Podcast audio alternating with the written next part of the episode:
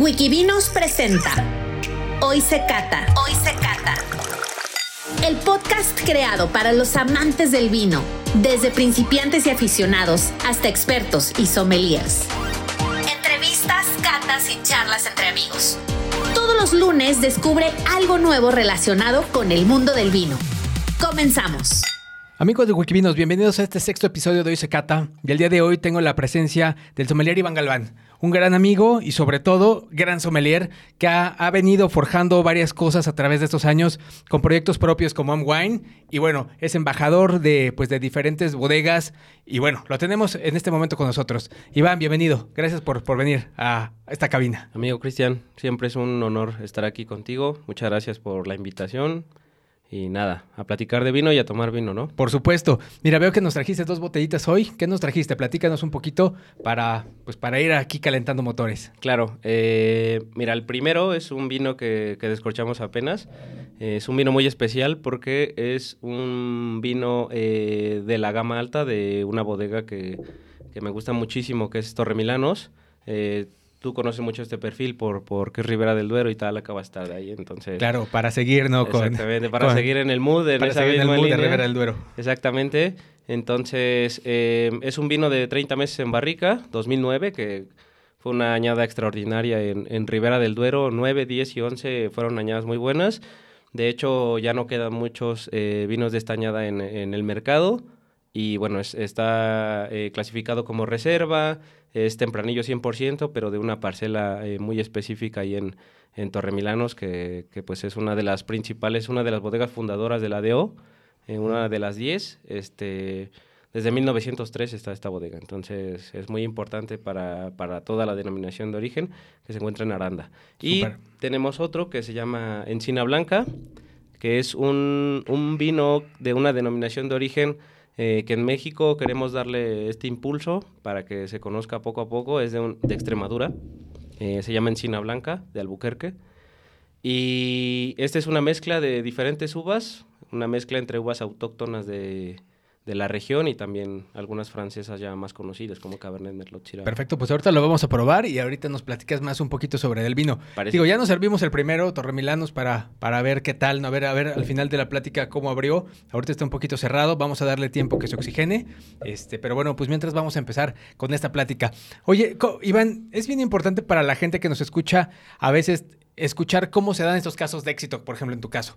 Platícanos un poquito cómo fue que dices, quiero ser sommelier, o cómo dices, o bueno, cómo caes en esto, porque a veces no lo dices, ¿no? A veces, digo, en mi caso yo nunca lo dije, pero bueno, ya estoy aquí. Pero, ¿cuál es tu historia para eh, cómo empiezas en esto del vino? ¿Qué, qué, qué te mueve a, a, dedicarte a esto de, pues, de, de las copas, del vino, del servicio? Y ¿Y cómo llegas? ¿Cómo llegas a, hoy decir, bueno, pues me voy a dedicar a hacer experiencias, me voy a dedicar a todo esto? Ahora sí que platícanos un poquito de, un poquito de tu trayectoria. Claro que sí, con mucho gusto. Eh, pues el vino llegó a mí por casualidad. La verdad es que mi familia no se acostumbraba a tomar vino. Ahora ya lo tomamos por mí, pero eh, yo siempre les digo a mis amigos que ni sidra en Navidad. Pero bueno, llegué a, llegué a una empresa, una tienda especializada de, de, vinos. Este, ahora sí que por casualidad desde abajo, entonces siempre me llamó la atención, todas las botellas pasaban por mis manos, entonces todos los nombres me llamaban la atención, desde las uvas, las regiones, los países, eh, había un sommelier en donde yo estaba, entonces cada que platicaba de sus viajes, de todo lo que conocía, porque pues tú y yo sabemos que el vino es cultura, entonces em, engloba muchas cosas, entonces desde ahí me, me, atrapó, me enamoró y poco a poco pues fui eh, estudiando, que para mí es lo principal, este, fui avanzando en, en esta empresa y bueno, eh, después me quise, quise probar otras cosas, me fui a estudiar a España, eh, me dieron una beca para estudiar la Cámara de Comercio de Valladolid, entonces estos vinos de Ribera y toda esta parte de, de Castilla y León los conozco muy bien, pero bueno, eh, llevaba muchos años, alrededor de 15 años trabajando para empresas importadoras, este, para el concurso mundial de Bruselas, que tú lo conoces muy bien también.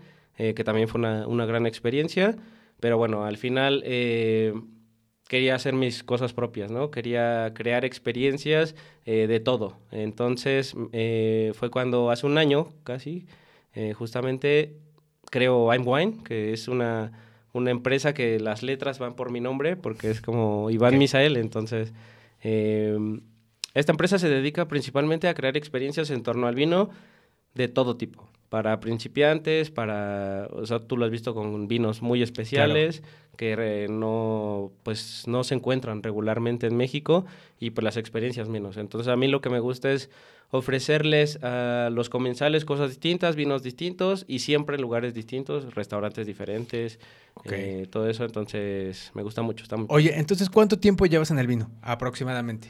Em, pues mira... Desde que fue tu primer contacto que decías que empezaste en esta tienda especializada hasta hoy, ¿cuánto tiempo llevas? Pues mira, en octubre cumplo 30 años y yo empecé a los 15 años. Ah, entonces llevo ya 15 años en, esto del vino, digo, a diferentes niveles, claro, ¿no? Pero... No, pero inmiscuido.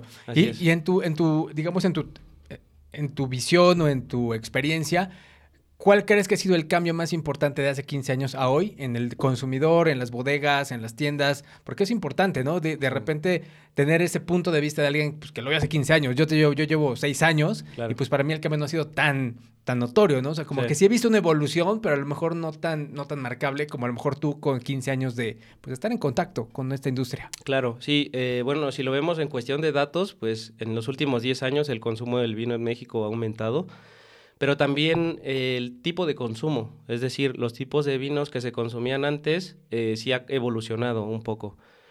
El mercado se está moviendo, pero también los estilos. Entonces, por ejemplo, yo cuando empecé en, esta tienda que te digo, pues yo veía todo lo que se vendía, lo que más tenía eh, rotación, que eran vinos muy tradicionales, de denominaciones de origen ya muy eh, establecidas en México, como Rioja, como Ribera, pero también el vino mexicano ya venía.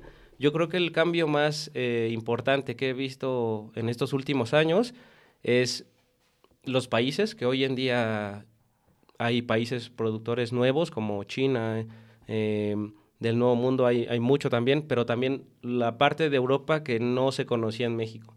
Es decir, denominaciones de origen eh, españolas que no llegaban a México y que ahorita pues ya tenemos como un poquito más de opciones, eh, pero, lo mismo pasa con Portugal y otro tipo de vinos de Francia. Este, entonces yo creo que el consumidor también ha evolucionado en cuanto a la exigencia del vino, porque si el consumo, para mí, si el consumo aumenta, también aumenta eh, la diversificación de, de productos, ¿no? Esta parte de de que quieres probar cosas nuevas. Y yo lo he visto mucho, por ejemplo, en gente de nuestra edad, eh, que quiere ya probar otras cosas, que quiere salir como de lo, de lo tradicional. Es decir, o sea, ¿crees que estos, este, estos años han generado más y mejores consumidores? Yo creo que sí, sí, sí. Sería como para resumir esto, este, este paso, ¿no? De 15 años de, pues, de historia en el vino en México. Sí, de evolución también, ¿no? Yo creo que, que, es, que eso es muy importante y al final nos favorece a todos. Yo creo que mientras sea vino, el que sea es, es bueno para empezar, para mí, pero también eh, evolucionar en cuanto a calidades, en cuanto a estilos, eh, empezar a practicar y todo eso para mí es fenomenal. Oye, a, a través de Amwine tú generas experiencias que ciertamente pues no son para todo el mundo, porque bueno, traes añadas históricas, añadas muy antiguas, etiquetas de colección quizá, o sea, si lo queremos ver ya de esta manera, y el costo no es siempre tan accesible. ¿Tú crees que el vino en México sigue siendo aspiracional? O sea, eh, tratando de enlazar estos 15 años que has visto esta parte, o sea, ¿crees que hace 15 años era aspiracional y hoy sigue siendo aspiracional? ¿O crees que todavía, o sea, podemos ya decir, bueno, ya es más accesible a la gente? Pero teniendo estas dos visiones. Claro, sí, esa es una muy buena pregunta. Eh, yo creo que sí, sigue siendo aspiracional, pero también em, cada vez es más fácil acceder al vino. es decir, eh, muchos restaurantes, muchas tiendas, eh, nosotros como sommeliers yo creo que también impulsamos el consumo del vino y seamos sinceros, cuando empezamos a tomar vino pues no invertimos mucho.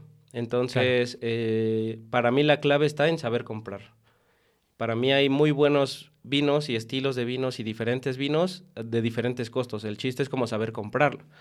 Ahora... Y para las personas que nos escuchan, ¿qué tips les podrías dar para, para que pudieran determinar cómo comprar? O sea, digo, dos, tres tips fáciles que digas. Bueno, si vas al centro de, autoservicio, al autoservicio, pues fíjate en esto. Si vas a una tienda especializada, esto. O si vas con un coleccionista, fíjate esto. ¿Qué, podríamos platicar acerca de eso? Tú que, bueno, tienes esta visión de, de comprar vinos de todo tipo y de, y de todo precio y de o sea, y dañadas, ¿no? De, de, cosas que a lo mejor ya podrían estar incluso para la basura, pero bueno. Claro, sí, sí, sí. o sea, sí, puede, ser, ¿no? Sí, sí, sí. Sí, pues mira, yo creo que en todos los lugares donde venden vino, algo que también se ha cambiado últimamente es la conservación. Es decir, donde almacenan el vino, eh, en donde lo exhiben y todas estas partes que son muy importantes, cada vez como que se preocupan un poquito más en eso. En los supermercados antes eh, teníamos un problema, que era que no, no, había un lugar específico para guardar el vino. Entonces, las añadas podían pasar y pasar. Entonces, lo, lo, que yo recomiendo al comprar un vino en el supermercado o en tiendas de especializadas o, em, o de conveniencia, pues es que se fijen en la añada primero, también pues en, en, en la etiqueta, ¿no? Muchas veces, si la etiqueta está dañada, puede ser que sea una un indicio ahí de que no, sea, no, no estuvo muy bien almacenado. Y bueno, está la otra parte que bien comentas para los vinos de guarda, que bueno, yo estos últimos años me he dedicado pues a evaluar cavas, a, analizar vinos viejos, ¿no? Que, que si una añada nueva o, vinos más comerciales corren el riesgo de deteriorarse pronto, pues estos más, ¿no? Porque pues ya son viejos, entonces se vuelven más delicados, eh, el tema de la, de la, temperatura, de la humedad, de, de la luz, eh, de las vibraciones, todo eso hay que contemplarlo y ver en dónde estuvieron almacenados estos vinos para poder darte una idea, porque al final lo tienes que escorcharlo y probarlo para, para, darte cuenta. No digo, hoy en día ya existe Coraván y todos estos eh, utensilios que nos sirven mucho para no descorchar toda la botella y ver si está en óptimas condiciones. Y te pregunto esto porque a mí me da mucha risa de repente en redes, digo, seguramente habrás visto los mismos posts, ¿no? De los grupos y de todo esto, de las personas que de repente pues encuentran en la alacena de la abuela una botella, ¿no? Sí, sí. O sea, 1980 y, creen que ya son millonarios, porque sí lo he visto, ¿eh? De repente la gente sí se queda con esta idea, pues de que se encuentran un vino ahí pues mal puesto y tiene, tiene 40 años y creen que vale una fortuna. Y dices, bueno, pues quizás sí, quizás no, habrá que ver, habrá que evaluar, pero bueno, la gran mayoría de las veces no es cierto. No es como que nada más la idea, pues que te quedas en esta parte. Exacto. Digo, y, la pregunta iba más a eso. ¿Tú crees que es, o sea, se vale, por ejemplo, de repente que vas un gran vino en redes anunciado, comprarlo o arriesgarte? O sea, que tuviste, no sé, ejemplo, este, pues un Petrus, ¿no? Y, te lo venden en, redes sociales. O sea, ¿tú te arriesgarías, por ejemplo, a comprar este tipo de vinos? Em, ¿Lo has hecho? ¿Ya lo has hecho? sí lo he hecho, la verdad es que sí. sí. ¿Te has arriesgado? Sí, sí, sí. Este pero bueno, al final comprar cualquier vino hasta en la bodega es un riesgo, ¿no? Claro. Eh, bueno, sí. puedes tener, eh, todos sabemos que uno de cada 100 vinos tiene TCA, que es un problema que tienen todos los vinos. Al final también es un producto natural. Pero bueno, al, te digo, como en estos años me he dedicado a esto, mucha gente también me dice, oye, pues tengo estas botellas, sí. ¿Ya cómo? Regularmente, sí, sí. Regularmente, eh, pues, primero las, las veo, las analizo, hay muchas falsificaciones también, entonces hay que tener mucho cuidado con eso, principalmente las botellas pues que, que, son muy caras y de este prestigio y todo.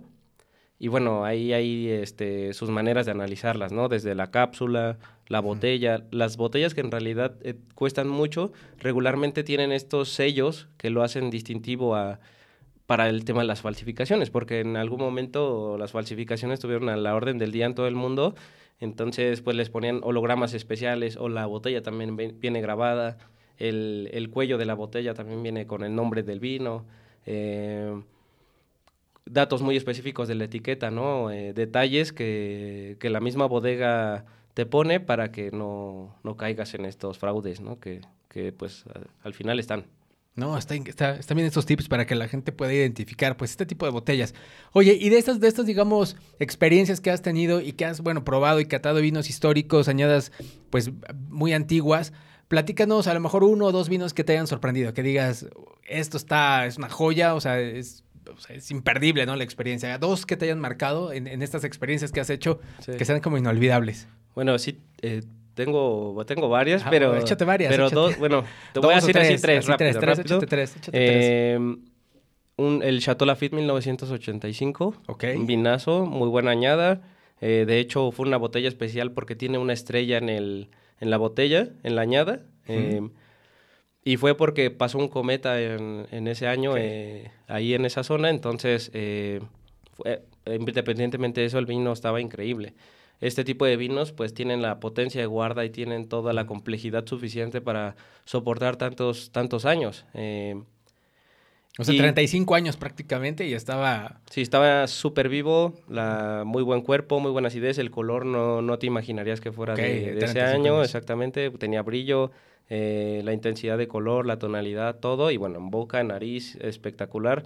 Mucho juego, eh, jugó, perdón, también el, la parte de la conservación de la botella, ¿no? Eh, bueno, ese fue uno, yo creo que apenas el Richburg de Romane Conti de 1999. Okay eh, también... ese ya es más nuevo, ese ya estamos hablando sí, 20 añitos más o menos. Exacto, aunque, bueno, los vinos de Borgoña, aunque sean de esta calidad, tienen un poquito eh, de vida más corta que las de Burdeos y un Chateau d'Yquem 1985 también, que los vinos dulces por esta parte de la acidez, por esta parte del, del, dulce, también pues es un conservador, entonces eh, puede soportar muchos años y fue una gran, gran experiencia, además de que el maridaje fue con foie gras, entonces es de los maridajes eh, predilectos para este tipo de vinos dulces.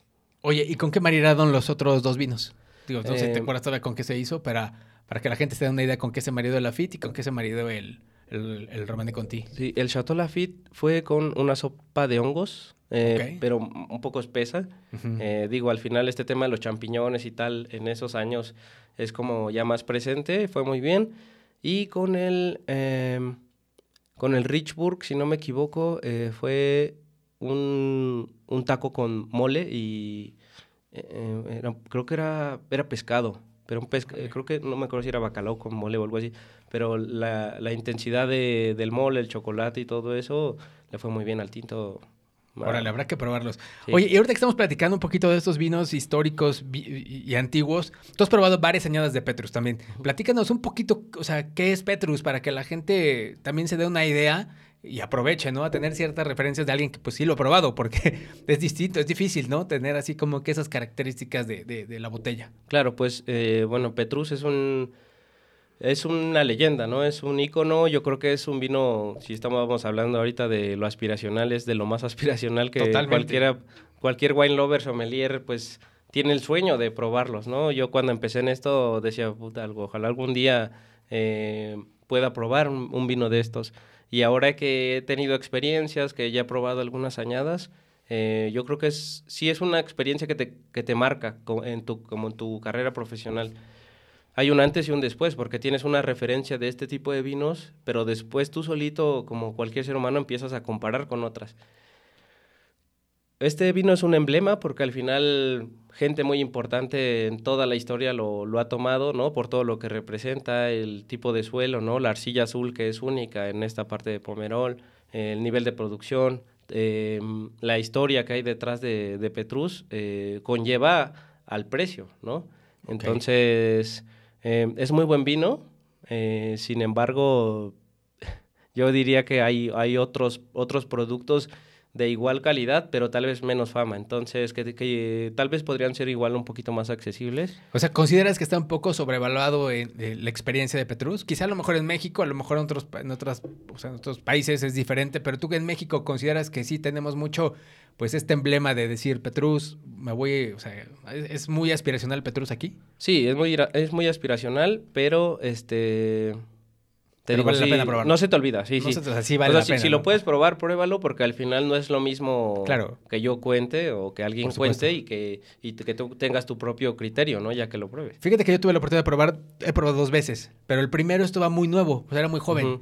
Y el segundo pues, ya era más antiguo. Pero al final no he probado, digamos, uno Así en su punto, ¿no? o sea, a lo mejor uno que digas, este sí, este, este es, el momento ideal para probarlo. O sea, me he ido como que a los extremos y no he podido tener esa referencia, pero al final, pues bueno, como dices, ojalá pronto pueda probar en Amwine una... claro que sí. Así, un... un sí, De hecho... muy bien hacer una, eh, catita de Petrus. Tú, eh, cuando estuviste dando conmigo la Cheval Blanc, dimos Cheval Petrus. Blanc, dimos Petrus, exactamente. Eh, fue el 1971, que de hecho abrí con, con las pinzas calientes que degollamos. Exacto. Eh, pero sí, al final el, vino es un, es un ser vivo, entonces va evolucionando, va cambiando y yo creo que este, como todos los vinos, tienen un punto exacto, ¿no? Yo diría que tal vez ahorita uno de los noventas, de los a finales de los 80 estaría ahorita en su clímax para mí, para mí, ¿no? Ok, sí, bueno, tú que lo has probado más. A mí sí, me gustaría como un, noventón, ¿eh? O sea, Ándale, sí, un, noventón, un 95 se me antoja como decir,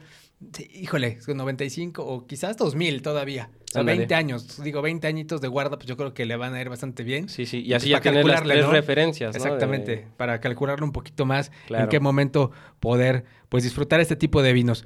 Oye, ¿y algún vino que quieres probar? Que todo te falte, que digas, bueno, pues es que ya probaste mucho, pero algo que todavía digas, me falta probar este vino. Mm, otro vino muy aspiracional que no he probado, Romané Conti, por ejemplo. Ok. Que... ¿Pero qué ya probaste? Ya, ya, ya, probaste el Latache, ¿no? ¿También? El Latache sí, pero Romané continuo. Tal cual no. Ok, te falta. Eh, pues medio millón, ¿no? Medio milloncito. Sí, sí, sí, pero con una copita me conformo. Igual y para mi historial ahí... Eh, fíjate que apenas estaba platicando con una amiga y no sé por qué se ve el tema de, del vino y le enseñé el precio. O sea, no creía que un vino llegara a costar medio millón. claro. O sea, dices, o sea, no lo creo. O sea, se me hace algo imposible que una botella de vino cueste medio millón de pesos. Sí. Pero bueno, por eso todavía te falta probarlo. Claro, sí, sí, sí. sí a todos, Ojalá que algún día, sí, sí. Ojalá que algún día hagamos aquí la cooperacha y ya. pronto, ojalá pronto. 50 mil pesitos, ¿no? Ya verás que, verás que la, haremos algún día. Una, una catita. Entonces, ese es el, vino que te falta probar. Sí, sí, sí. Oye, y para ir como que cerrando este tema, digamos, de este, de de este bloque, ¿no? De experiencias que, generas, algo que le puedas sugerir a las, a las, pues a, la audiencia, pues en este tipo de, de, vinos antiguos, de colecciones, algo, no sé, que quieras comentar sobre esto. Eh, Principalmente que si, que es, difícil, ¿no? Pero si ven estos vinos viejos, los prueben. O sea, daño no te va a hacer. okay. sin embargo, tienes como esa idea, ¿no? Porque no todos han probado un vino de los noventas, por ejemplo, de los ochentas. Eh, independientemente de que sea una bodega o una zona, eh, una marca reconocida o no. Claro. Yo creo que sí hay ciertos factores, ciertos aromas que si estás practicando en tu memoria olfativa, debes de, tener grabados, ¿no? Eh, para poder evaluar y para poder, este... Pues valorar los que sí los que sí puedan llegar a tener una buena calidad. ¿no? Oiga, y para la audiencia, creo que es bien importante también aclarar que no todos los vinos aguantan esto. O sea, no, no porque encontraron la alacena una mm. botella vieja, pues bueno, va a estar en, mejor, su mejor momento o se puede, o lo van a poder disfrutar. O sea, son muy pocos los vinos que aguantan esta, esta cantidad de años. Y bueno, eso es bien importante aclararlo. La gran mayoría de vinos, los vinos comerciales, pues son para consumo inmediato, ¿no? O sea, a menos que tengamos excepciones, pues por ejemplo, que, que estén pensadas y hechas, pues para, para guardarse una, buena cantidad de años, pues bueno, van a encontrar vinos pues totalmente bebibles y disfrutables. Iván, y ahora platícanos un poquito sobre el vino que nos trajiste. Digo, para ir, ir también redondeando este tema, también es un vino, digo, no es un vino de 40 años, pero también ya tiene sus, sus añitos. Sí. Platícanos un poquito acerca de, de Torremilanos y la etiqueta es colección, ¿no? Colección Torremilanos 2009. Eh, bueno, empezando por la, la bodega, te digo que está en Aranda de Duero, que es en la en la, en la zona de Burgos. Y bueno, es una bodega que tiene 200 hectáreas de viñedo, entonces pues no es una bodega pequeña, eh, más para, para, este tipo de zonas. Aquí se plantan muchas variedades independientemente de la tempranillo. También eh, hay, hay Viura, hay Chardonnay, elaboramos un cava, de hecho, con, con Chardonnay y Viura. Eh, hay Pinot Noir, hay Garnacha, obviamente lo sacamos como no vinos de Ribera del Duero, ¿no? sino como vinos de, de Castilla y León. Pero bueno, es una bodega que también está certificada como ecológica por la Unión Europea y, como, y también eh, tiene prácticas biodinámicas y está certificado también por Demeter, que es un organismo alemán súper estricto, eh, que no todas las bodegas pues llegan a, tener este, este certificado. Eh, te digo, fue fundada en el año 1903, ya tiene mucha tradición y hoy en día se elaboran buen, buen, muy buenos vinos, ¿no? Relación costo-beneficio, puedes encontrar vinos de gama baja súper cumplidores, eh, vinos muy bien hechos y vinos ya de guarda como este, ¿no? Este es un 2009, como te decía, entonces pues ya tiene ahí sus casi 13 eh, años. 13 años. Eh, el corcho, pues nosotros le pusimos un corcho más alto para porque pues, es un vino de guarda, ¿no? La botella también es un poquito más gruesa. Em, y bueno, eh, tiene 30 meses en barrica y solamente tiene una producción de 9.999 botellas, entonces se hace, se hace muy poquito. Solamente se hicieron 34, 34 barricas. Y la 2014 se hizo un tercio menos, se, hizo, se hicieron 6.600. Y solo se elaboran en añadas extraordinarias, como la 2009 y la 2014. Oye, pues si quieres vamos a empezar a catarlo para que la gente vea que, pues más bien escuche qué es lo que estamos, lo que estamos tomando, probando. Digo, yo ya lo veo en vista, un color teja cañón, ya se ve, ya está muy, muy atejado. Sí. Y en nariz ahorita lo estaba, está, digo, ya abrió un poquito más, pero todavía creo que le falta abrir un pelín, ¿no? Un pelín más, pero creo que tenemos esa, esas características de tabaco, ¿no? O sea, el tabaco creo que es lo que, pum, se llega así de primero, ¿no? Esa flor, de, esa, esa hoja de tabaco. La hoja de tabaco. La hoja de tabaco especias, un toque vainillado, creo que muy, o sea, muy, clásico, ¿no? Ligera canela, un poquito de chocolate amargo, este... Sí, es las frutas ya más compotadas, ¿no? Esta como grosella, eh, frutos negros un poco, un poco maduros. Pero, sí, es muy especiado y... Muy especiado, exactamente, muy especiado. Pero creo que con todo el perfil de, de, este tipo de vinos,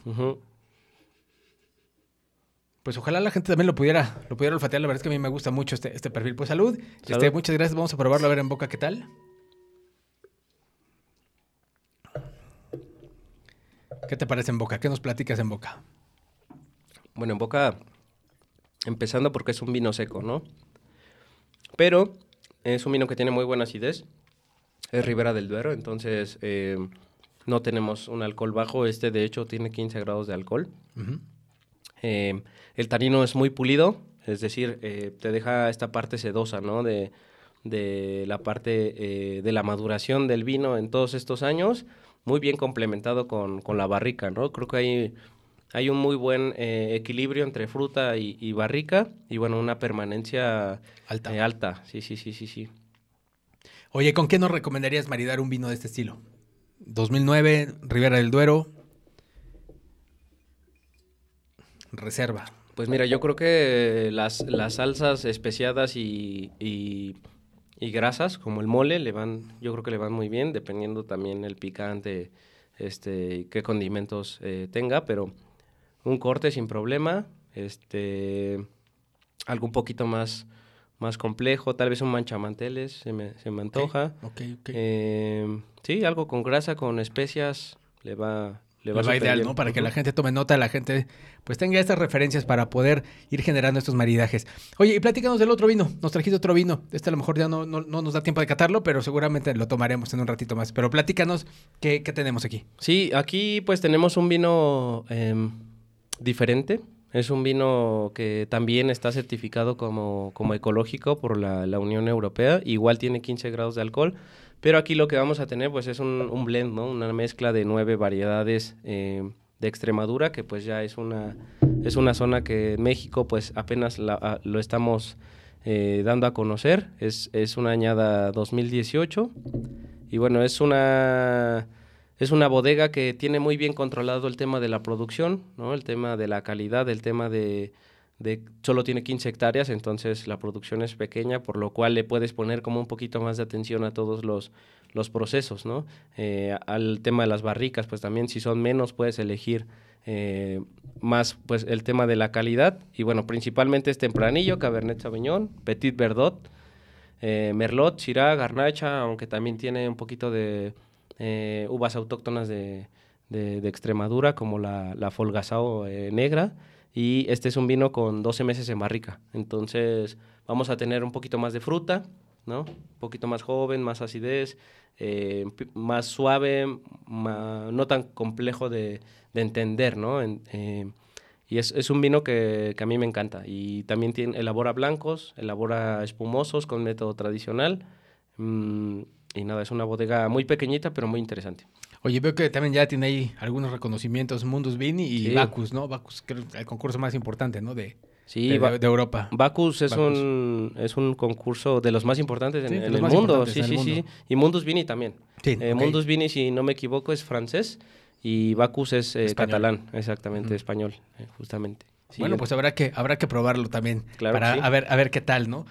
Oye, Iván, bueno, pues estamos ya llegando a esta parte final desde el podcast. Ya nos aventamos prácticamente los 30 minutos. Se ah, fue rapidísimo la plática. Pero algo con lo que quieras cerrar, con lo que quieras, pues despedirte, hablando un poco de, pues obviamente, bueno, que nos compartas tus redes, donde puede encontrarte la gente y, y, y que, bueno, estén pendientes de las experiencias tan pues tan únicas que, haces, porque digo, poca gente en México hace este tipo de experiencias con estos vinos. Entonces, para que la gente pues te siga y algo que nos quieras comentar para cerrar. Claro, eh, Bueno, mis redes es eh, en Instagram, Iván.galván González, eh, Iván Misael en, Facebook.